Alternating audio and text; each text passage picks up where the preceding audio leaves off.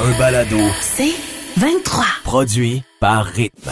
Jamais trop tôt, le réveil du Grand Montréal. Avec Patrice Bélanger, Marie-Christine Prou et Marie-Ève Morancy. Rythme 1057.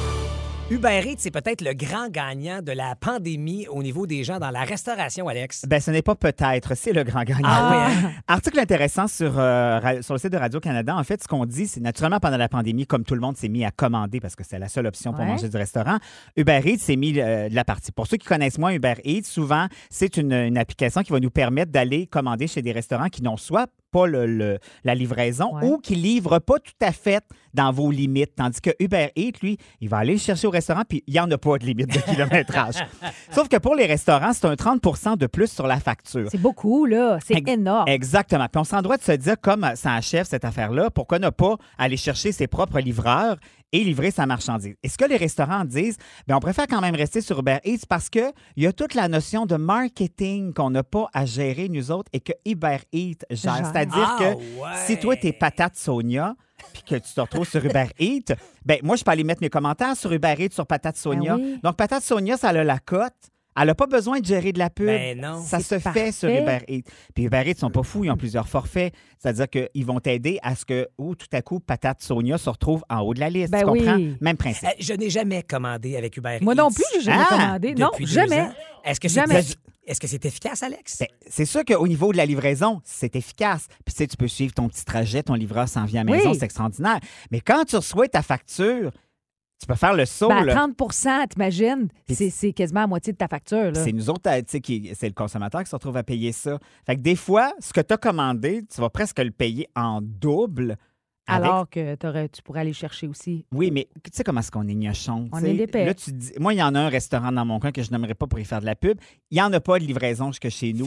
Mais une fois de temps en temps, ça me tente d'en manger. Ouais. Fait que Ce je le plus- paye. Mais ce serait-tu plus simple que tu y ailles toi-même? T'es-tu tu- malade? J'ai pas ce temps-là. Ben, c'est ça je- non, mais j'anticipais que tu me dises, oui, mais au prix du gaz. Puis là, je me disais, ouais, mais t'as peu, est-ce qu'il n'y a pas illogisme à se dire, s'il est plus proche, puis qu'au prix du gaz, tu sors gagnant, que de payer le fameux 30% à Uber Eats? Uber Eats qui ont compris qu'on est paresseux dans la vie.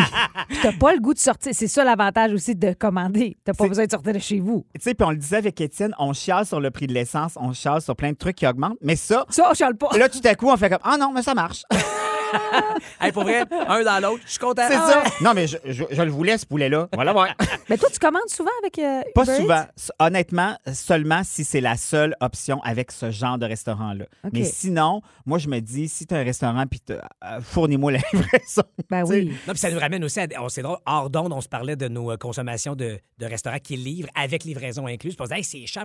Mais quand tu fais le calcul, ben, quand tu as un service de livraison et de livreur, il faut que tu payes ce livreur-là, il faut que tu payes ta flotte de voiture et l'essence que tu mets. Et puis l'essence aujourd'hui, veut, veut pas, elle coûte plus cher pour tout le monde, même pour les livreurs. là. Absolument. Donc, euh, final- au final, oui, ça te coûte plus cher, mais il y a une raison derrière. tu sais. Oui, puis soyez gentils aussi avec les livreurs. C'est pas leur faute si le- l'essence est chère. Non, c'est- vrai. C'est vrai, t'as raison. Puis si c'est froid quand ça arrive. Ah, Euh, ouais. Ah, ben ça, Ça, c'est une autre affaire, par exemple. Oh, on- minute! Hey, en route vers notre gala artiste, vous le savez ou vous l'apprenez là, là, vous êtes les juges, vous votez à chaque fois qu'on a un défi à relever pour déterminer qui est l'artiste le plus complet parmi le quatuor que vous choisissez? Marie-Ève n'est pas là ce matin, mais elle a bien, bien participé Ben, je pense qu'elle est éliminée. à notre... Vu qu'elle n'est pas là. Non, non. À notre troisième défi, tout de suite après les nouvelles, ce sera le premier défi en équipe, le numéro d'humour. L'été arrive et les maniaques de pelouse verte, peut-être que le Québec va s'inspirer du Colorado qui n'en veut plus de ses pelouses vertes. Toi, tu dois être le genre à checker ta pelouse. Hey, je vais te le dire, je vais répondre à sa place. Pas tout. Ah, ok. Zéro. Merci, Encore dans le jugement. Euh, non, mais je, je vous parle du Colorado parce qu'il y a une Sa sécheresse. pelouse est vraiment pas belle. je vais juste le dire. Mais on va investir cet Ah, été des- là, pour. euh, Pour vrai, tu m'as dit ça il y a deux ans aussi. Oui, mais parce que là, l'été passé, maintenant, avec le chien qui arrivait, puis avec euh, les besoins pas. et tout ça. Mais là, on va investir, euh, je te confirme. Il y a beaucoup de. Comment t'appelles? Excuse-moi, je te coupe, mais dans. Des le- pissenlits? Non, pas des pissenlits. Tu sais, les affaires qui sont dures à enlever, là, faut que ça. Des roches? Non, en tout cas, il y a beaucoup, de- beaucoup de patentes pas belles sur sa pelouse. Avec plus brune, sûr, quand tu mets un igloo à l'année longue dessus, ça aide pas. Continue, Pat, tu disais. J'allais parler de la sécheresse qui sévit euh, du Sur côté ta du, euh, Colorado, euh, qui ressemble pour vrai, si vous voulez un aperçu du Colorado, faites un croche par chez nous. Vous allez, vous allez tout comprendre. Mais, mais c'est que là-bas, écoute, c'est la pire sécheresse. Ça, ça- ça a été la pire enregistrée en 1200 Ça a ans d'histoire pour vous dire à quel point les gens ont eu besoin donc d'arroser leur pelouse pour Ouais. essayer d'entretenir un minimum de. Et là, le Colorado fait, hey, savez-vous quoi? On va mettre autre chose. Laissez faire vos pelouses parce que ça consomme des centaines de litres d'eau. Un pied carré de gazon, Mm. c'est 276 litres d'eau par année là-bas pour entretenir, je vous répète, un pied carré. Donc, ça crée une pénurie d'eau, euh, d'eau potable, forcément, là-bas. Et on se dit que le Québec pourrait peut-être s'inspirer de, même s'il y a plus de précipitations ici, bien Ouais. sûr, cet acharnement qu'on a à vouloir entretenir nos pelouses vertes, à gaspiller donc de l'eau, à se faire des cycles d'eau. Ils disent, hey, dans le bon vieux temps, là, quand c'était la forêt puis la végétation naturelle qui s'occupait de ça, ben les sols s'auto-régénéraient. Alors pourquoi est-ce qu'on ne laisse pas les plantes un peu plus sauvages orner notre terrain, des plantes qui sont éminemment de notre chez nous au Québec pour meubler notre parterre plutôt que d'entretenir ce gazon puis d'enlever tout ce qui est mauvaise herbe. Puis... En avant de chez nous, c'est des champs de blé d'Inde. Devrais-tu mettre du blé d'Inde? Mais en même temps, ça dépend à quel point tu veux cacher ta maison. Tu sais, c'est- c'est c'est un peu ça. Ah, OK. Bon. Mais sais-tu quoi, pour la perte d'eau- p- l'utilisation massive de l'eau, je suis entièrement d'accord. mais en Et, et même temps, maintenant, et de fertilisants ici, là, tu sais, de d'engrais ferti- chimiques. Exact. En même temps, tu sais, quand je passe en face de chez vous, j'ai pas envie que la rue soit de même. Tu sais, Ouais, enlève c'est un ça. de Ben oui, je beauté. comprends. Euh, mais je- quand tu sors les chiffres d'eau pour vrai, au début, moi, quand j'ai lu le titre, j'ai fait ah non, ça prend des belles pelouses vertes. Pas que je veux la plus belle pelouse du quartier, mais en même temps, ça fait un quartier plus beau. Mais je vais te relancer, toi qui coupes ton gazon le dimanche après-midi, qui reçoit des plaintes de ses voisins. Ah oui, Alex, c'est pas au courant. de cette Ah, Alex, elle a reçu une lettre, presque une mise en demeure. Les fous, toi qui coupes un gazon le dimanche après-midi à 16h. Puis On, a le droit, on a le droit en passant, mais oui, on a reçu Ben non, mais le dimanche après-midi, c'est correct. Non! Non, pas On selon veut un vivre voisin. un moment paisible autour de la piscine, Alex. Ben voyons. Hein? Voyons donc. Un dimanche à 4 heures, c'est pas là que tu tournes ta pelouse, Bande c'est en plein de milieu de semaine. Mais c'est peut-être Patrice Non. qui t'a envoyé ce lettre Non, de du façon tout. anonyme. J'ai- écoute, j'ai enquêté sur la rue au complet. C'est un gros dossier, j'ai pas trouvé encore, mais j'ai soupçonné Pat de me faire une joke à un moment donné parce que la lettre était. Ben, de- Jean-François Barry, pas loin de chez vous. J'ai, j'ai testé, euh, je l'ai vu tondre sa pelouse un dimanche. J'ai dit, c'est sûr, c'est pas lui. mais je l'ai soupçonné aussi. Elle l'a trouvé sous sa tondeuse. Euh, hey, on sait maintenant pourquoi le film d'animation Lightyear, inspiré du spin-off de Buzz Lightyear, a été retardé. Et je vous le dis, c'est une sacrée bonne Ouais. raison qu'on vous raconte tout de suite après les nouvelles.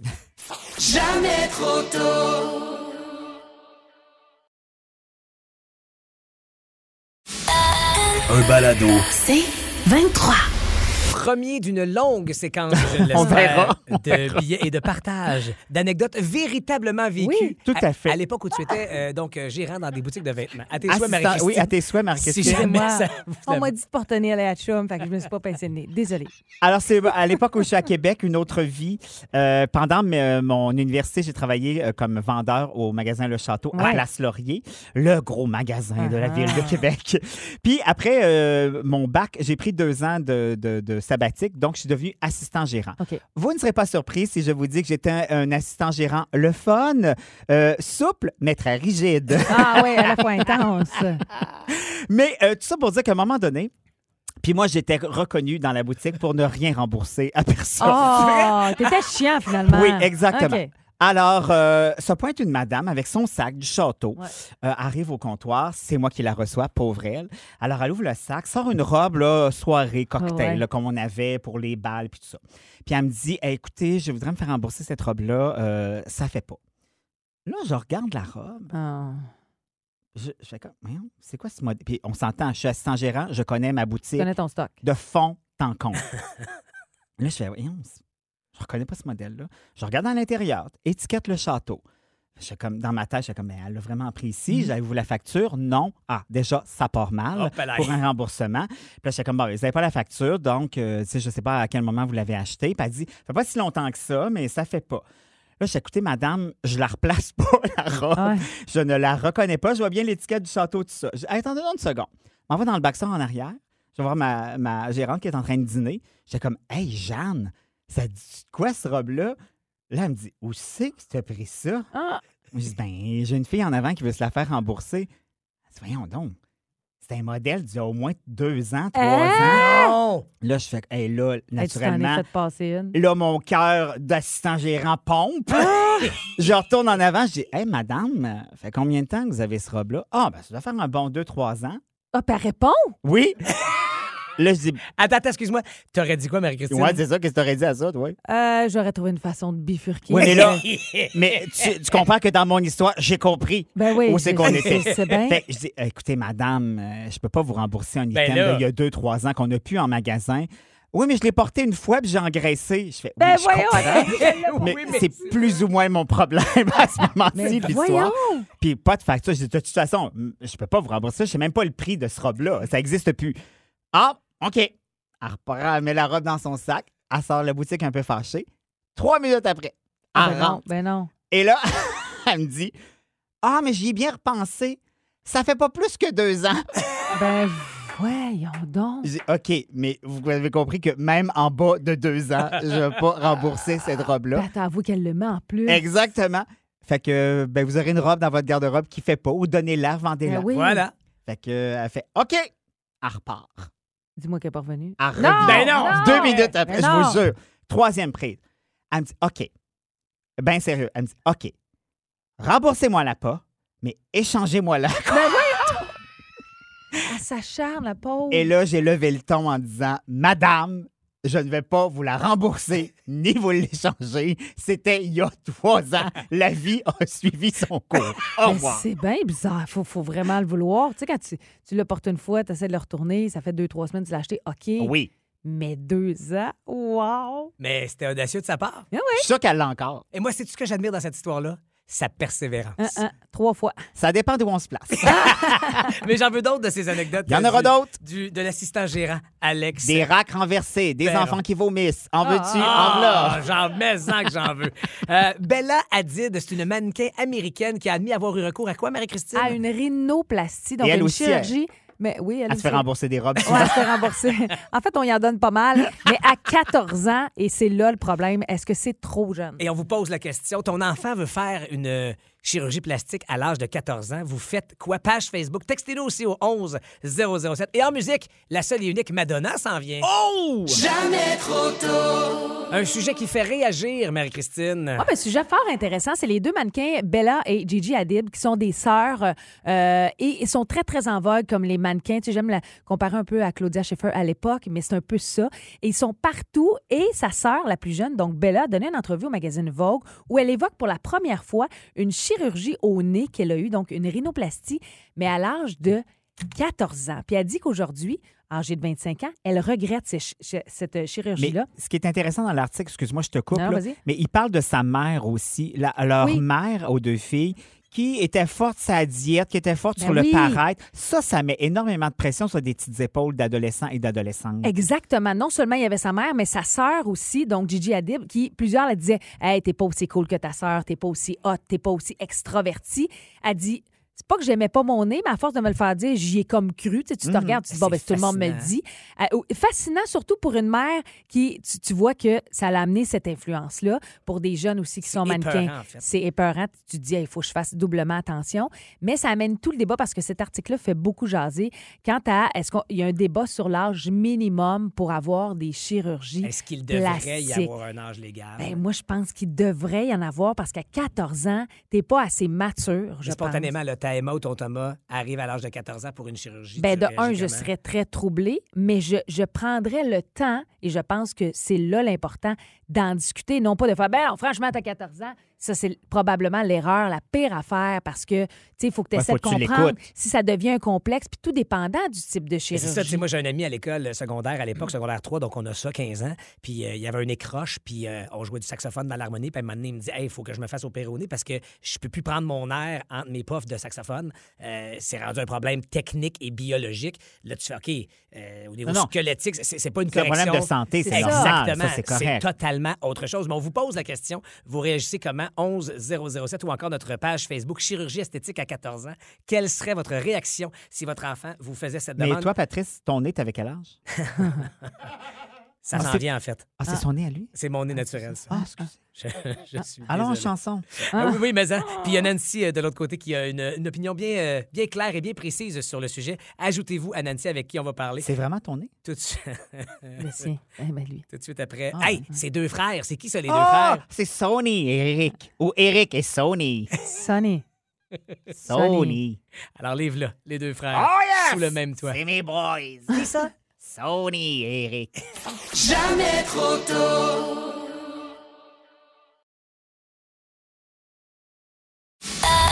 Un balado. C'est 23.